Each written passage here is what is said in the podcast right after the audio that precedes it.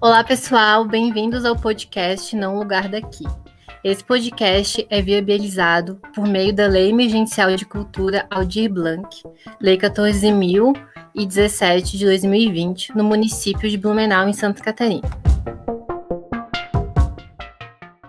Aqui vocês vão ouvir um papo sobre branquitude no contexto especificamente de Blumenau. A ideia, então, é a gente racializar de alguma forma quem quase nunca é racializado, que são as pessoas brancas, e falar especificamente, ou tentar pelo menos, do contexto de Blumenau, pensando também o contexto cultural e artístico. Então, nesse episódio número um, a gente vai falar do... dos conceitos ao contexto. No segundo e no terceiro episódio, a gente vai falar de arte com duas convidadas. E no quarto episódio, a gente volta a falar de branquitude também. Para começar, os proponentes vão se apresentar e a gente vai falar de lugar de fala. Eu sou a Gile, eu sou natural de Blumenau, é, sou formada em Ciências Sociais pela UFSC, passei os últimos 10 anos em Florianópolis, indas e vindas para a cidade. Não estudei raça nesses estudos na universidade, então não sou uma especialista, embora eu entenda o rigor necessário para tratar de assuntos raciais por causa da formação. Nos últimos anos também eu estava no rolê artístico, de, do que nós chamávamos de performance ativista, e onde a gente abordava principalmente gênero. Então, digamos que o meu rolê na arte tem muito a ver com gênero e com os golpes políticos que a gente vem dando, né? O nosso, a nossa agenda artística, digamos, era muito vinculada com a agenda política. Nos últimos tempos estamos mais parados também por medo de repressão. Ninguém quer ser preso por fazer arte. Então a gente está mais de boas, mas estamos aí tentando construir os rolês culturais e artísticos que a gente acha necessário. No meu registro tem como que eu sou uma pessoa branca, e é isso mesmo, né? Passamos aí pela passividade branca, mas também tem outras questões dentro dessa branquitude, né? Oi, eu sou o Dudu, eu sou natural de Rio do Sul, mas eu moro em Blumenau há 26 anos. Eu sou artista de teatro aqui na cidade. É, sou integrante de um grupo onde a gente trabalha muito com a assistência social, pois os espetáculos que a gente trabalha eles abordam essas garantias de direitos fundamentais. O meu registro eu também sou registrado como uma pessoa branca. E durante a minha história tive alguns episódios que me levaram a questionar isso aos 28 anos, que é esse momento. Acho que é isso. Também não tem um estudo de raça anterior, é, tenho estudado muito nos últimos anos, muito não, né, mas pesquisado e me e buscado algumas coisas, principalmente nos últimos anos, mas não necessariamente dentro de um curso, alguma área específica, assim, era muito mais por curiosidade. É, olá, eu sou a Elo, eu sou uma mulher cis, branca, é, lésbica, cientista social, que está migrando para a área da tecnologia, e quanto à arte, me considero entusiasta e. E ajuda umas performances. Apoiadora, apoio nas performances, apoio o trampo da galera aí, mas nunca, nunca fui essa pessoa de me dedicar e produzir arte, transformar meus pensamentos e minha ideia em arte. Na real, a Elo, ela escreve vários rolês para as performances, já escreveu é, Mas ela é tímida. Produtora de conteúdo, aquelas.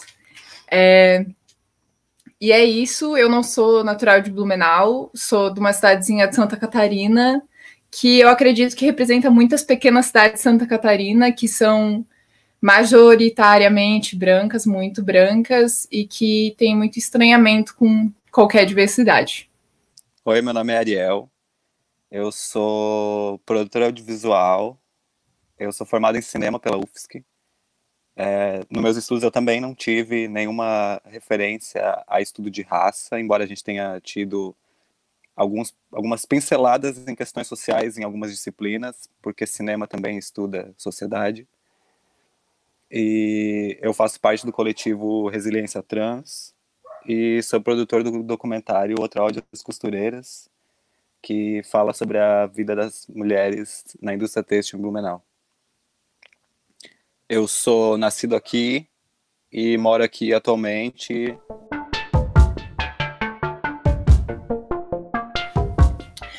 Bom, a gente se reuniu e inscreveu para o edital do Aldir Blanc com a ideia de falar, fazer um podcast falar de branquitude. Porque a gente acha que é importante, relevante falar sobre isso, que é um aspecto cultural muito latente, o rolê de raça. E também porque esse é o nosso lugar de fala. O lugar de fala é esse de pessoas brancas, que é sim falar sobre raça, e que no caso é falar de branquitude.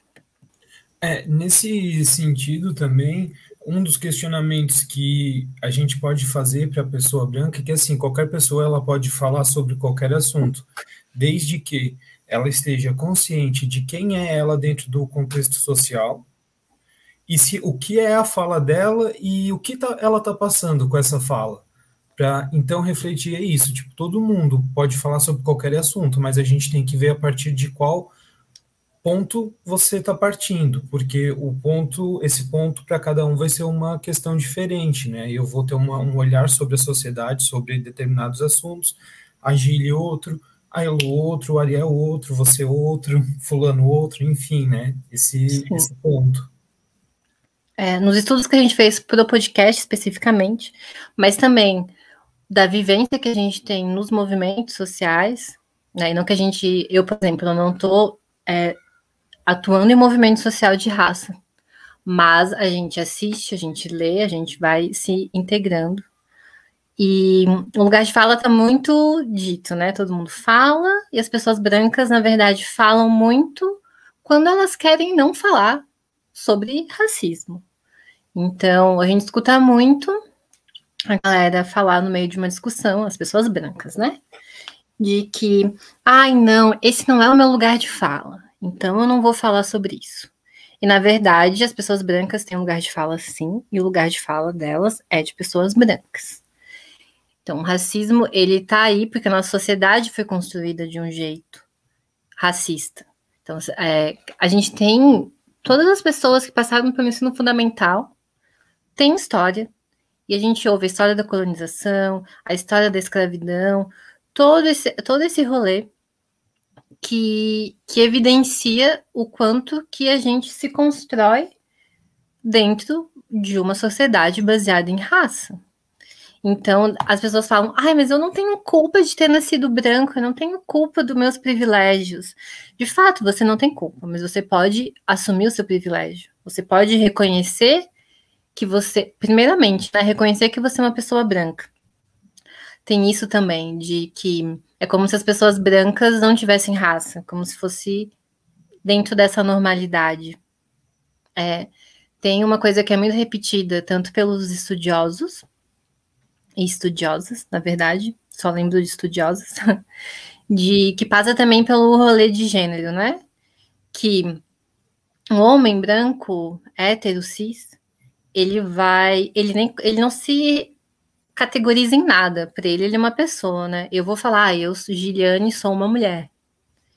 Né? Vou falar, eu sou uma mulher cis, uma mulher branca. Agora, é, um homem preto vai falar, eu sou um homem preto. O homem branco, ele fala que ele é uma pessoa, né? A gente fala que é uma mulher, uma mulher preta fala que é uma mulher preta. E então tem essa brisa de uma normalidade, de um padrão que está construído em cima desse homem branco, heterossexual e tudo mais. Quanto ao reconhecimento do privilégio, é, muitas vezes as pessoas falam: Nossa, mas eu não tenho privilégio nenhum, eu batalhei muito para chegar onde é que eu tô. E as pessoas brancas não conseguem entender da onde vem esse privilégio, que todas elas herdam pela cor da pele, pela vivência familiar que elas têm, e vão carregando esses privilégios consigo. De terem mais acesso aos lugares, de serem mais ouvidas, mais respeitadas, e como a Gili falou, de se considerarem universais e, portanto, todas as outras pessoas são específicas. A gente pensa, nossa, mas hoje em dia a gente não tem isso. Só que, claro, o racismo ele vai operar dentro da sociedade de uma forma muito maquiada e se modificando o tempo todo. Ele vai se adaptando o tempo todo, né? É, ele não depende exatamente de uma ação nossa para se concretizar. É, e essa questão de ele estar acontecendo independente de uma ação vem das questões de do, através do mito da democracia racial que a gente tem muito forte no nosso país e até mesmo o pacto narcisista dos brancos de inconscientemente favorecer toda a vida as pessoas que são brancas. O lance do mito da democracia racial é muito importante, né? Porque a gente acha, a gente entende da mix, da, da mix, da miscigenação. Então, e também tem a brisa de autoidentificação, né? É, eu acho que uma coisa que aconteceu com todos aqui, de quando a gente conversou, de quando a gente é criança, e da gente está aprendendo sobre cor, ou que seja sobre o IBGE, não que a gente aprende isso na escola, né? Mas é que você vai colocar, e você é indígena, é preto, é branco, é pardo. Eu entendi que eu era pardo.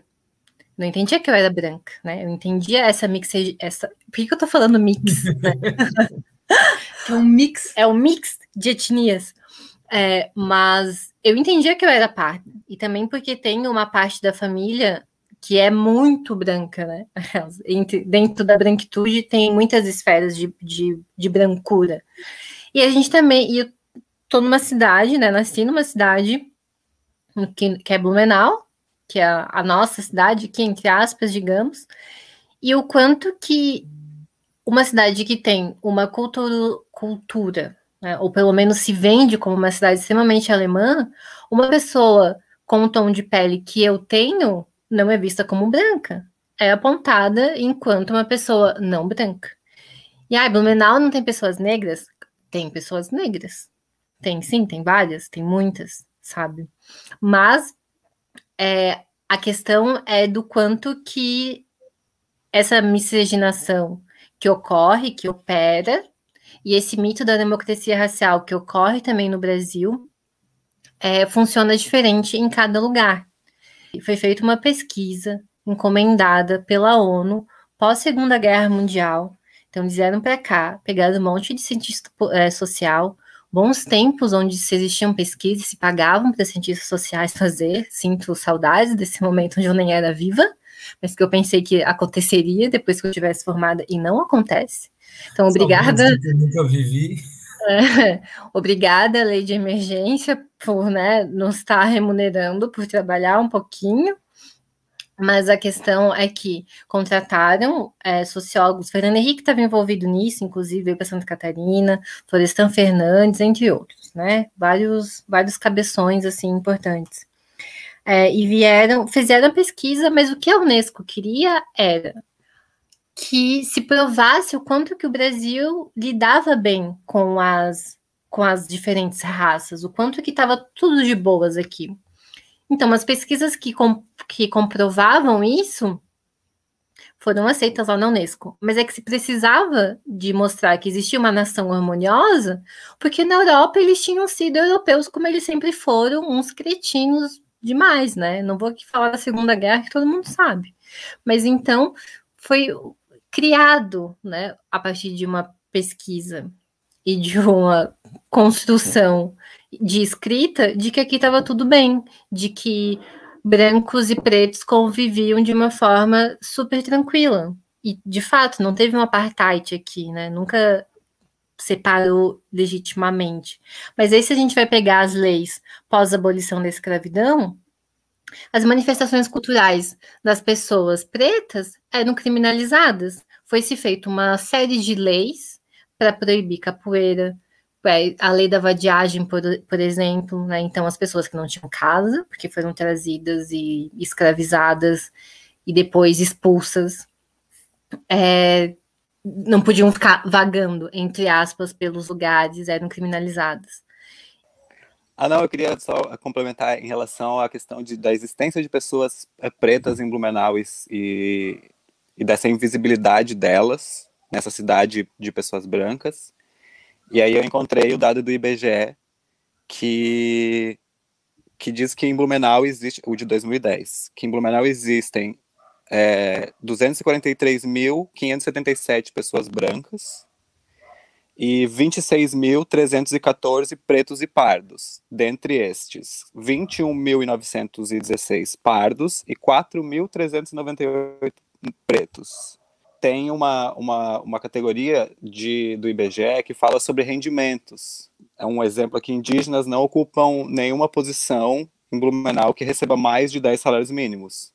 Tem nove indígenas que recebem entre 5 e 10 e aí, pessoas pretas que recebem mais de 10 salários mínimos em Blumenau são 49. Pardas, 141. E brancas são 5.800. É tipo, é um número discrepante de pessoas ricas em Blumenau.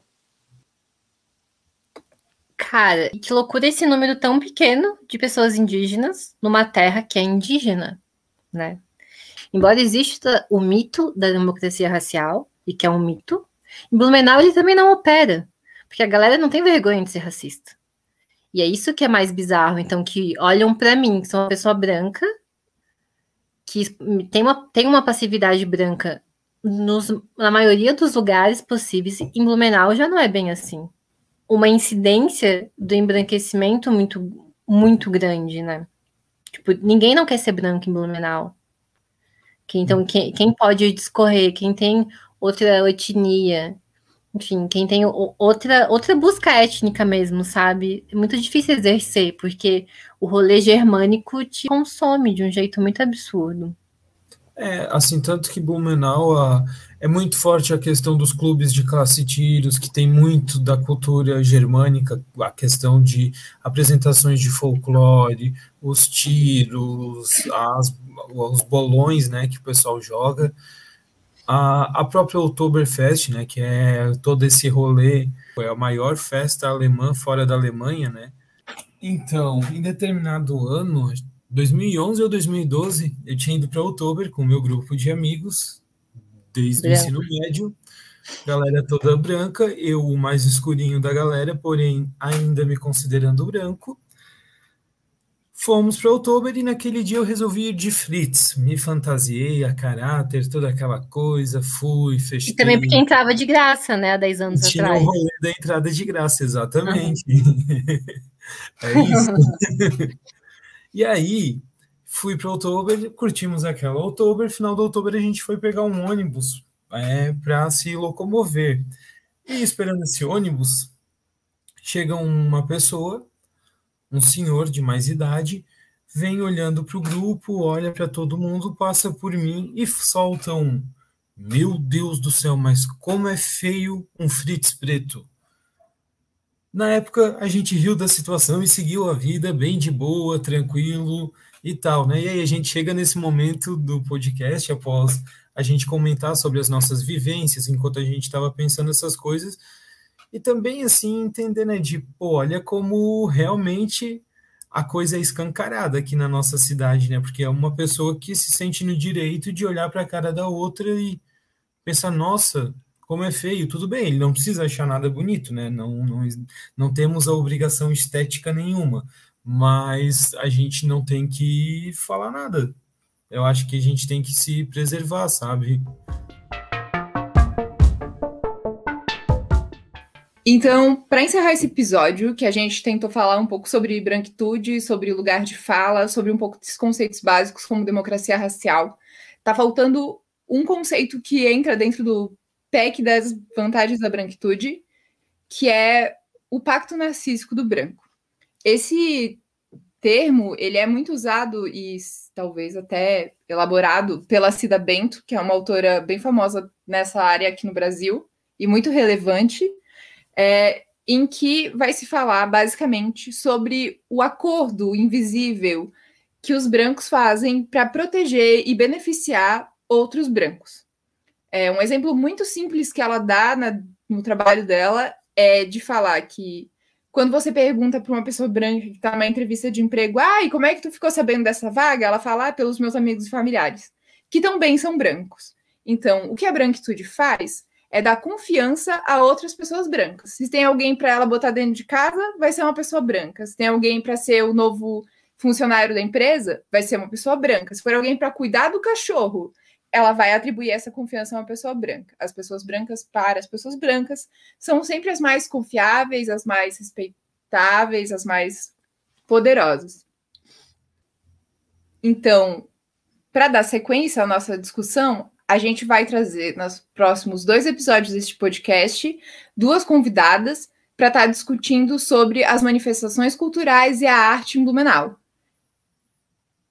E depois nós temos mais um episódio de fechamento para falar sobre mais branquices, mais branquitudes e como parar de fazer isso, ou pelo menos tentar. É isso, valeu, falou, escuta o resto também. Falou, galera. É isso aí. Vamos parar de fazer branquice. Tentar, né? Tchau, obrigado por ter participado, por ter ouvido até o final.